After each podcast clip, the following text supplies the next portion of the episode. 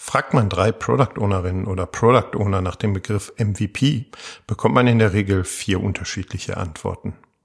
Um ein wenig mehr Klarheit in den Begriff MVP zu bekommen, haben wir uns in dieser Folge Hias Webra eingeladen. Dominik spricht mit ihm über die Frage, warum man sich als PO vor allen Dingen über das Ziel des MVPs sehr klar sein sollte. Wir wünschen euch viel Spaß mit dieser Folge.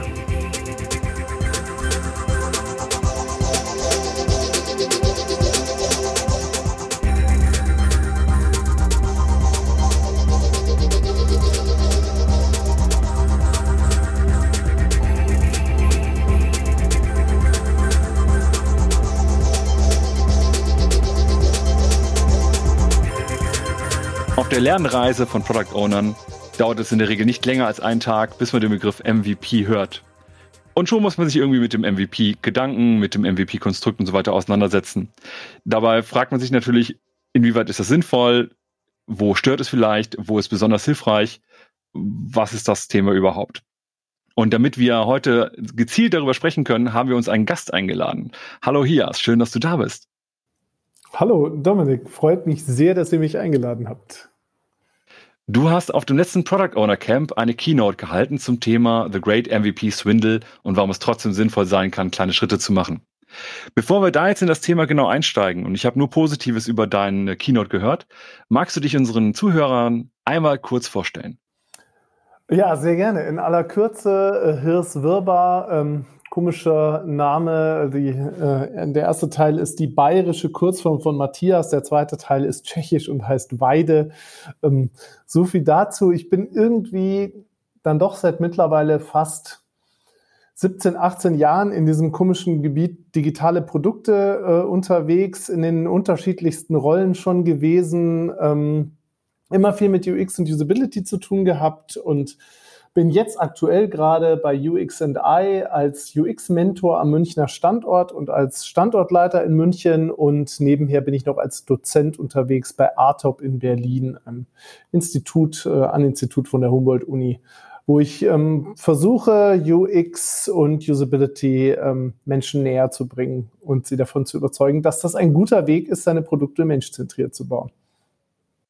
Das sind viele spannende Themen, aber lass uns heute wirklich darauf fokussieren ähm, mit deiner Keynote. Äh, alleine der Titel, ich habe sie ja leider verpasst, weil ich aus privaten Gründen nicht auf dem äh, Product Owner Camp sein konnte. Aber der Titel The Great MVP Swindle klingt ja auch schon mal spannend. Worum geht's da bei dir? Ähm, es ging mir eigentlich vor allem darum, so ein bisschen ähm, die Mogelpackung, die sich ganz oft hinter diesem Begriff im Alltag, zumindest aus meiner Erfahrung aus den letzten Jahren verbirgt, zu entlarven. Und ähm, weil ich das Gefühl habe, dass äh, dieser Begriff viel Ideen und Vorstellungen äh, transportiert von den Leuten, die ihn verwenden, in dem Kontext, in dem sie halt gerade unterwegs sind und ähm, es aber ganz, ganz selten ein wirklich gutes geteiltes Verständnis davon gibt, was denn nun mit MVP gemeint ist. Also ne, so gefühlt, manchmal heißt MVP, ähm, wir machen jetzt erstmal was, was vielleicht noch nicht perfekt sein muss. Manchmal heißt MVP, ähm, ah, wir gucken mal, dass der Scope irgendwie schön klein ist. Manchmal heißt MVP, wir wollen eigentlich nur eine Antwort auf eine Frage.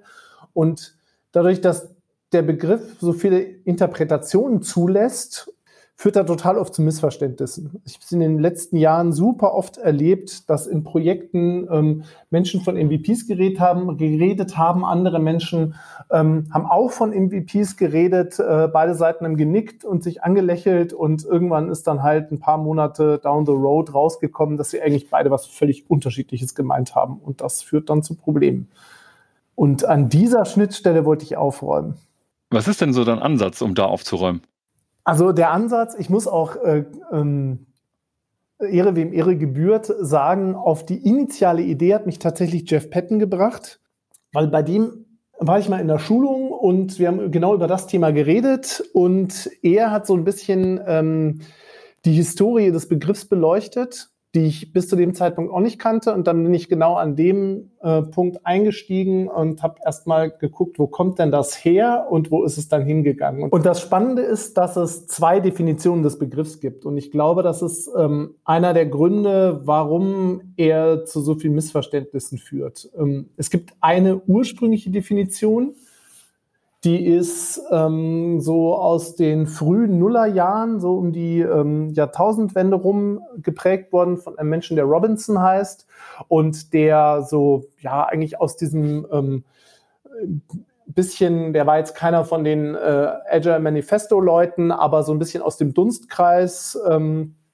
kommenden Menschen ähm, und der hat diese Idee des Minimum Viable Products vor allem deshalb ins Feld geführt, weil es ihm darum ging, Scope zu reduzieren. Also zu sagen, was ja so ein ganz äh, so einer der agilen Grundfesten ist, ne? so guck ähm, immer, wie du gut priorisieren kannst, guck, was tatsächlich notwendige Funktionalität ist ähm, und was vielleicht auch Sachen sind, die man weglassen kann und die ähm, vor allem in dem ersten Release nicht unbedingt absolut no notwendig sind.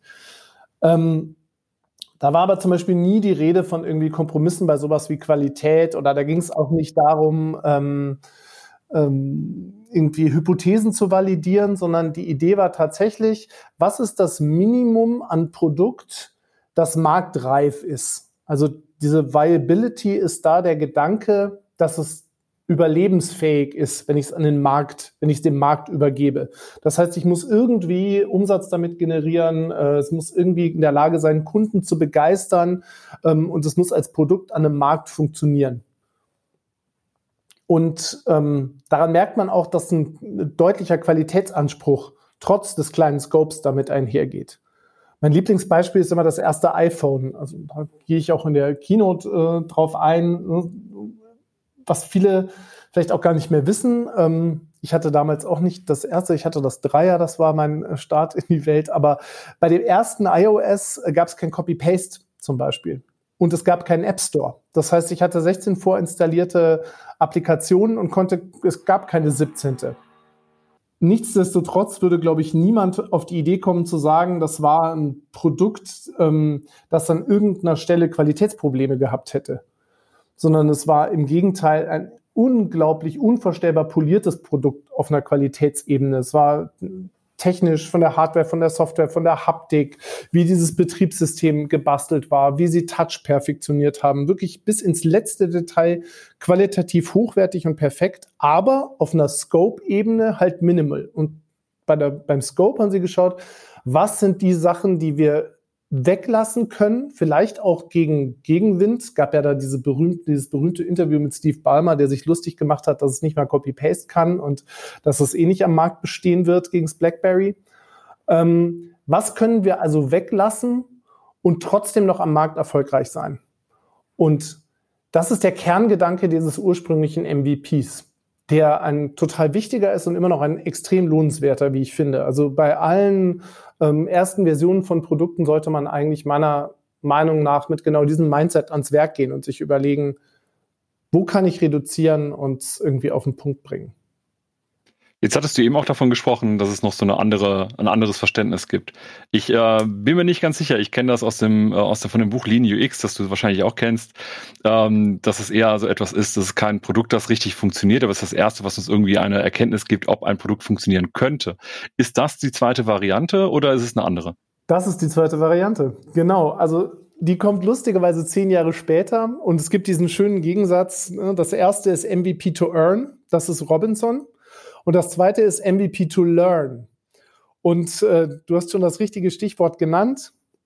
Lean UX beziehungsweise Lean Startup war es ursprünglich Eric Rees, der auch MVP definiert hat, aber halt sehr davon abweichend, was Robinson ursprünglich mal gesagt hat. Ähm, Rees sagt nämlich, ein MVP ist eigentlich das, was du bauen musst, um möglichst schnell validiert zu lernen über dein Produkt, über deinen Markt, über deine Zielgruppe. Und es muss nicht mal ein Produktinkrement sein.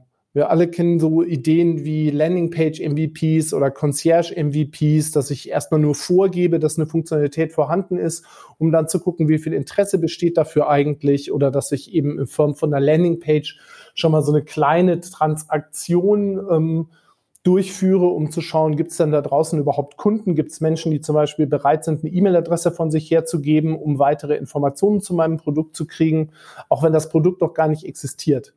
Ähm, was auch eine extrem gute Technik ist, um ähm, Ideen zu validieren und eben schnell zu lernen, was er ja auch sagt, was aber natürlich was völlig anderes ist, als ein marktreifes Produkt zu bauen.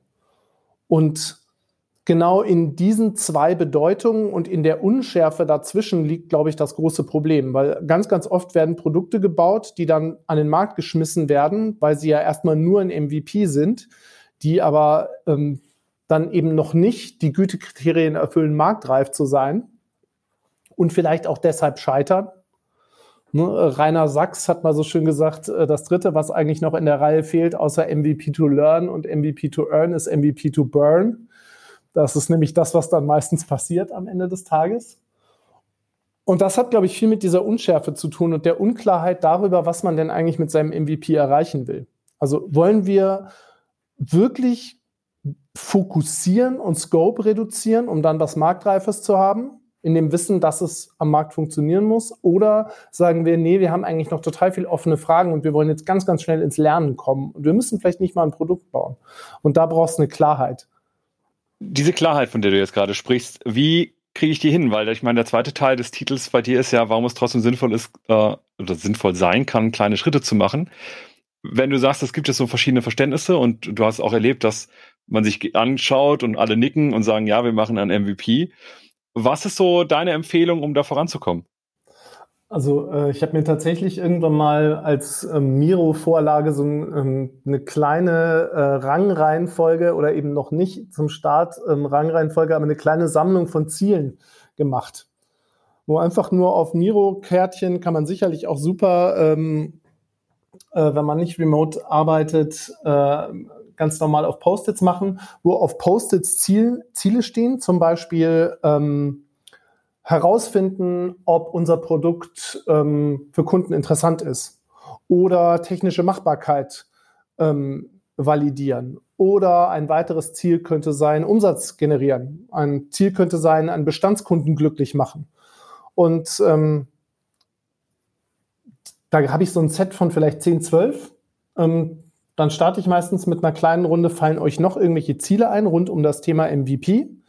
Die packen wir dann dazu und ähm, dann kriegen die Stakeholder die ehrenvolle Aufgabe, diese Ziele mal in eine Rangreihenfolge zu bringen und zu sagen, was ist denn eigentlich das Allerwichtigste, das wir mit diesem MVP erreichen wollen? Und genau da rund um dieses in eine Rangreihenfolge bringen, passieren dann meistens die spannenden Diskussionen und da schält sich dann schon sehr schnell raus, dass klar wird, so ja, wir haben MVP gesagt, aber eigentlich haben wir hier eine total dringende Anfrage von einem Kunden von uns und der braucht jetzt dieses Feature und das braucht er sogar zu einer festen Deadline und natürlich muss das bei dem produktiv sein und qualitativ hochwertig. Mit MVP meinen wir in dem Fall nur, dass wir uns nicht verkünsteln wollen, weil wir diese Deadline unbedingt schaffen müssen. Ähm, und das hilft tatsächlich, sich darüber nochmal im Klaren zu werden, was sind denn die Ziele, die wir, die sich hinter dem Begriff verbergen sozusagen. Das ist auch tatsächlich eine Beobachtung, die ich auch gemacht habe, ähm, weil ich das Gefühl habe, dass der Begriff MVP oft einfach nur die 1.0 ist oder die erste Version, aber dann irgendwie jeder was verschiedene Unterschiedliches versteht.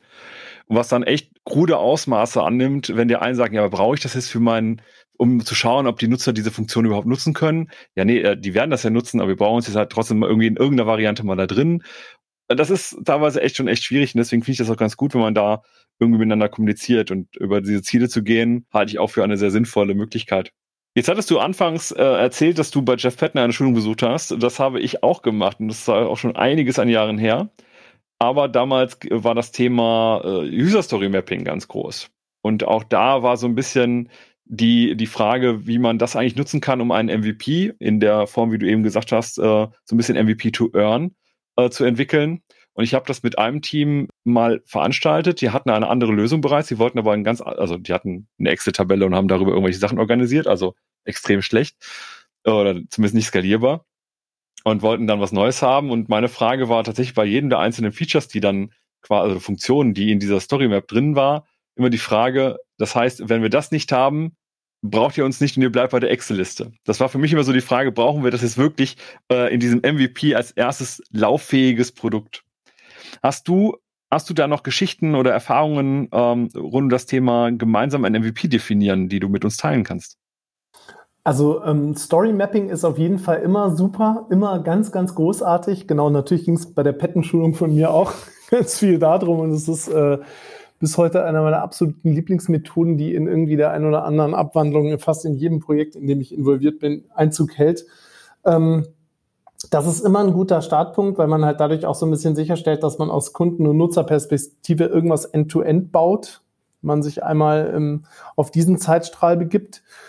Ähm, was ich tatsächlich gemerkt habe, wo man echt aufpassen muss, wenn man MVPs definiert, gerade wenn es die äh, to earn sind, zu den To-Learns sage ich vielleicht dann gleich noch ein bisschen was. Ähm, aber erstmal To Earn, dass man guckt, dass man nicht nur Sachen baut, die die Mindestanforderungen erfüllen. Das ist so eine Falle, in die man schnell tappt, dass man sich denkt, so, ah, wir müssen Scope reduzieren, wir müssen irgendwie, ähm, wir müssen das alles äh, total auf den Punkt bringen. Lass uns doch mal schauen, was das Nötigste ist. Und wenn ich nur das Nötigste baue, werde ich mir aber wahnsinnig schwer tun, gerade neue Kunden zu begeistern oder existierende Kunden, bei einer, die bei einer Alternative unterwegs sind, zu einem Wechsel zu bewegen. Das heißt, ich bastel da dann oft mit sowas rum, wie zum Beispiel einem Kano-Ansatz, wo wir gucken, ähm, was von unseren Ideen, die wir denn momentan haben, ähm, oder welche unserer Ideen haben zum Beispiel das Potenzial, Begeisterungsfaktoren zu sein. Und dann zu schauen, lass uns lieber ein, zwei Performance-Faktoren rausnehmen und ein bisschen weniger, höher, schneller weitermachen. Und ne, also genau wieder diese Apple-Denke, dann können wir nicht Copy-Paste, auch wenn es erstmal klingt wie ein Skandal. Dafür haben wir aber einen Begeisterungsfaktor, der wirklich ein richtiger Killer ist. Und auf den legen wir dann auch beim Polishing unglaublich viel Wert. Und da gucken wir, dass der wirklich sitzt und total auf dem Punkt ist und richtig, richtig gut. Weil sonst ist die Gefahr sehr groß, dass man was relativ Beliebiges baut, in der Annahme, naja, wir machen ja erstmal nur das Nötigste. Wie viele Begeisterungsmerkmale brauche ich denn? Also ich kann das voll und ganz nachvollziehen, was du sagst und teile das auch. Und gerade auch das Beispiel mit dem iPhone, das du eben genannt hattest, zeigt ja eigentlich auch, dass du ein gewissen Maß an Begeisterung mitbringen musst oder erzeugen können musst und nur Zufriedenheit auch nicht ausreicht. Aber wie viel sollte das sein? Was sind so deine Erfahrungen? Ähm, lieber weniger und die dafür richtig, richtig gut. Also ich glaube, äh, ohne jetzt äh, darüber Infos zu haben, aber einer der Begeisterungsfaktoren des ersten iPhones war definitiv die Touch-Technologie, glaube ich, die Apple damals an den Start gebracht hat, wo sie ja auch jetzt immer noch auf zahllosen Patenten sitzen, die dafür sorgen, dass sich einfach Android-Geräte nicht so gut anfühlen, ne, sagen wir dann ja gerne als Menschen, wie Apple-Geräte und wo unglaublich viel Entwicklungszeit reingeflossen ist. Und das war, glaube ich, so ein Punkt, wo die gesagt haben, so, lass mal gucken, dass Touch wirklich richtig gut funktioniert. Und sie, das ist eh spannend, weil Apple sehr, sehr oft ähm, was natürlich auch ähm, von ein bisschen dadurch bedingt ist, wie sie aufgestellt sind als Firma, weil sie halt oft sehr hardware-nahe Begeisterungsfaktoren sich aussuchen. Also es gibt auch diese schöne Geschichte von dem ersten Safari-Release, der nur auf Ladezeiten getrimmt war. Also klar, der sollte auch alles können und irgendwie so gut sein wie irgendwie Netscape damals, aber das Hauptthema war, ähm, ich glaube, Jobs hat sowas ausgegeben wie viermal so schnell wie Netscape. Über so ähm, sie haben sich, glaube ich, zehn Seiten rausgesucht, die damals die populärsten waren und haben gesagt, wir müssen es schaffen, dass jede von denen mindestens viermal so schnell lädt wie bei Netscape. Dann erst gehen wir mit dem Ding live. Und ähm, ich glaube, in so einer Reduktion liegt dann halt auch, da liegt, ähm, da verliert man sich nicht in zu vielen Geschichten, die man auch gleichzeitig erzählen will und die Leute dann wieder über das Produkt erzählen. Ne? Ich habe lieber eine Geschichte, die richtig gut ist und total auf den Punkt und Menschen begeistert und die sie weitererzählen, als dass ich 20 Geschichten habe, wo ich das Gefühl habe, so ja, vielleicht habe ich ja Glück und eine ist dabei.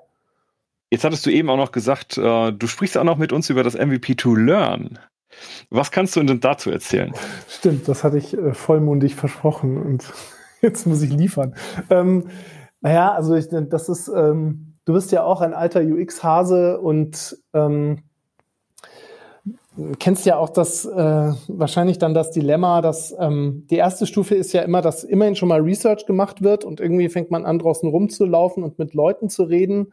Und was aber oft wirklich zu kurz kommt und was bei diesem MVP to Learn total zentral ist, ähm, ist das, was man, äh, meine ich gehört zu haben, in der Uni lernt. Ich war da ja nie so wirklich, ähm, nämlich, dass man eine anständige Forschungsfrage formuliert dass man sich halt überlegt, was will ich denn überhaupt rausfinden mit diesem MVP? Und weil das passiert dann auch ganz oft nicht bei den To-Learns, die zwar so gedacht sind. Da sagt man dann, ja, lass mal einen Landingpage-Test machen. Ja, cool. Alle nicken wieder und sagen so, ja, dann wird die Landingpage irgendwie. Und ich rede jetzt nicht nur von sowas wie, was ist die Messgröße, mit der ich irgendwie ähm, mich dafür entscheide, ob was erfolgreich war oder nicht, sondern ich rede wirklich von der, was ist die dahinterstehende Forschungsfrage weil die Messgröße irgendwie, ich will äh, so und so viele Leute auf der Landingpage dazu konvertieren, äh, in einen Newsletter zu abonnieren zu meinem Produkt. Ja, okay, geschenkt. So, das äh, kann man so machen, macht man so. Und dann ist aber die Frage ja, was bedeutet das denn jetzt, dass irgendwie fünf Prozent der Menschen das getan haben, die auf der Seite waren? Und wenn es was bedeutet, hat das dann irgendwas damit zu tun, was wir rausfinden müssen, um den nächsten Schritt bei unserer Produktentwicklung gehen zu können? Oder haben wir eigentlich gerade erstmal nur rausgefunden, dass Leute irgendwie äh, zu lax mit ihren E-Mail-Adressen umgehen im Internet? Und ähm, ich glaube, das ist halt ein Punkt, wo oft so ein bisschen ja, vielleicht auch äh, man sich denkt, naja, ist doch eh klar und sich vielleicht auch ähm, manchmal Leute nicht trauen, die offensichtlichen Fragen zu stellen, weil sie denken, dann ist das vielleicht irgendwie komisch, wenn ich jetzt frage, so was wollen wir denn überhaupt lernen mit unserem MVP? Weil alle anderen wirken sich irgendwie so, die demonstrieren so eine Einigkeit. Das ist aber total entscheidend, glaube ich, da auf den Punkt zu kommen und zu sagen, was wollen wir denn rausfinden? Was ist im Kern, was sind denn die offenen Punkte, was sind die Unsicherheiten, was sind die Fragen, die wir uns gerade stellen und was ist dann ein guter Test, um ein bisschen mehr Wahrheit und Daten daran zu kriegen? gibt ja immer die ein oder anderen Geschichten, die man auch dazu hört, äh, dass man irgendwie eine Website macht, ne, was gefaked ist, mit einem Link, wo irgendwo ein Angebot hintersteht. Da hatte ich auch selber schon bei Xing beispielsweise irgendwas, wo ich draufklicke und ich denke, das ist jetzt auch cool, die neue Funktion, klick drauf und dann kommt irgendwie nichts. Ich denke so, okay, ist das gerade ein MVP? Werde ich hier gerade, werde ich hier gerade als Lernobjekt missbraucht oder funktioniert das technologisch einfach nicht? Aber vielleicht ist es auch richtig, erstmal auszutesten, was die Nutzer wollen, was sie nutzen, etc., bevor man da jetzt irgendwie groß Geld versenkt in die richtige Entwicklung. Genau, und das hat ja total viel damit zu tun, wo man gerade steht und wie viel Zuversicht man selber, was diese Idee betrifft, schon hat. Und dann kann man halt gut auch für sich rausfinden, was ist jetzt die, was ist die richtige Forschungsfrage, was ist das richtige MVP? Bauen wir schon was? Wollen wir erstmal eine Frage beantwortet haben? Weil den anderen Fall gibt's ja auch, ne? Also das, was halt irgendwie äh, erst dann, wenn es diesen Qualitätssprung macht, wirklich auch einen Massenmarkt erreicht. Oder dann halt den Markt komplett aufrollt. Also ne, Google ist, glaube ich, ein gutes Beispiel. Es gab zahllose Suchmaschinen vor Google aber die waren halt alle so lala, sowohl von der Geschwindigkeit her, als auch von der UI her, als auch von so ein paar äh, architektonischen und Datengedanken dahinter. Und da merkt man halt auch wieder, manchmal braucht man dieses Polish und aber genau wie du gesagt hast, manchmal reicht auch nur überhaupt mal die Idee auszutesten, gerade wenn es sehr neu und sehr Blue Ocean ist, ne, dann ist es vielleicht auch erstmal wirklich die Frage, will das überhaupt jemand und äh, wie du gesagt hast, wenn man dann rauskriegt, oh, die sind sogar unter Schmerzen bereit, ähm, diese Funktionalität in Anspruch zu nehmen, äh, dann bauen wir das ihnen vielleicht mal richtig. Jetzt hattest du eben ähm, neben dem MVP to Earn und Learn auch äh, so ein bisschen über den, oder ganz kurz MVP to Burn äh, angesprochen als Begrifflichkeit. Wie verhindere ich denn, dass ich aus Versehen vielleicht ein MVP to Burn baue? Eigentlich ist ja das, ähm, das Einäschern äh, des MVPs auch nur Teil des Lernvorgangs im Idealfall. Das heißt, ne, also irgendein Mensch hat mal gesagt, die äh, teuerste Idee, eine Idee, die teuerste Möglichkeit, eine Idee zu validieren, ist sie einfach mal zu bauen. Und klar, indem ich halt früh viel anfange zu validieren, in, indem ich mich aber auf der anderen Seite da auch nicht drin verliere. Ich glaube, es braucht manchmal dann auch trotzdem Klarheit und ein Wissen drum, okay, das ist jetzt aber auch wirklich eine gute Idee und an die glauben wir und wir können die zu Ende bauen und wir können die auf den Markt bringen und die kann erfolgreich sein. Und Aber ähm, ich glaube, das wirklich schmerzhafte To Burn passiert halt immer dann, wenn sehr, sehr viel Geld in sehr viel halbschariges Produkt, an das eigentlich niemand so richtig glaubt, gepackt wird. Aus welchen Gründen auch immer. Aber man, es begegnet einem halt auch immer wieder, ne? wo, wo man merkt, ähm, die Begeisterungsfaktoren greifen nicht mal innerhalb des Teams und äh, trotzdem wird äh, der Gaul halt weiter geritten. Jetzt haben wir schon so ein bisschen was über MVP gesprochen und äh, ich würde auch, weil wir so, uns so langsam dem Ende der Folge nähern, äh, trotzdem auch nochmal darauf zu sprechen, zu sprechen kommen, welche Tipps du Product Ownern geben kannst äh, rund um das Thema MVP. Also wie mache ich es eigentlich richtig? ähm, also ne, die, ich hoffe, der, der wichtigste Tipp, äh, der rüberkam, ist immer, immer, immer im Team und auch mit allen Stakeholdern, die irgendwas damit zu tun haben, um ein gemeinsames Verständnis dessen ringen, was man da MVP nennt. Also was verbirgt sich dahinter? Welche Ziele verfolgen wir eigentlich damit? Ist es einfach nur ein neues, schickes Wort für eine V1 oder wollen wir eigentlich gerade lernen und wollen eine Idee validieren? Da für eine Klarheit zu sorgen, das wäre der erste Tipp. Und der zweite Tipp, wenn man To Earn baut, wirklich fokussieren. Ich glaube, gutes Produktmanagement, gutes Produktdesign, genau wie gute Strategie ist immer, immer, immer von Fokus geprägt und von starken Entscheidungen dafür, Dinge nicht zu tun. So, und da den Mut auch zu haben, Dinge nicht zu tun und nicht auf Schrotschusstaktik zu setzen, sondern auf eine Klarheit. Und ähm, wenn man To Learn macht, eben seine Forschungsfragen im Griff zu haben und sich darüber im Klaren zu sein, was will ich eigentlich wissen und sich auch darüber im Klaren zu sein, das ist vielleicht noch so der kleine ähm, Tritt vors Schienbein von Eric Rees, dass nur weil was quantitativ messbar ist, das nicht unbedingt heißen muss, dass das irgendwie aussagekräftiger ist, als was das man qualitativ erhoben hat oder dass einem der Bauch sagt. Also manchmal passiert da gerade auch bei diesen MVPs to Learn viel Augenwischerei. Da wird dann viel ähm, Kennzahlenmagie gemacht und viel Analytics äh, hin und her geschoben. Und am Ende des Tages ist man auch nicht schlauer, als man es eigentlich vorher war. Dann äh, vielen Dank, dass du heute bei uns warst und uns rund um das Thema MVP erhellt hast. Dankeschön, Hias. Danke äh, für die Einladung. Hat sehr viel Spaß gemacht.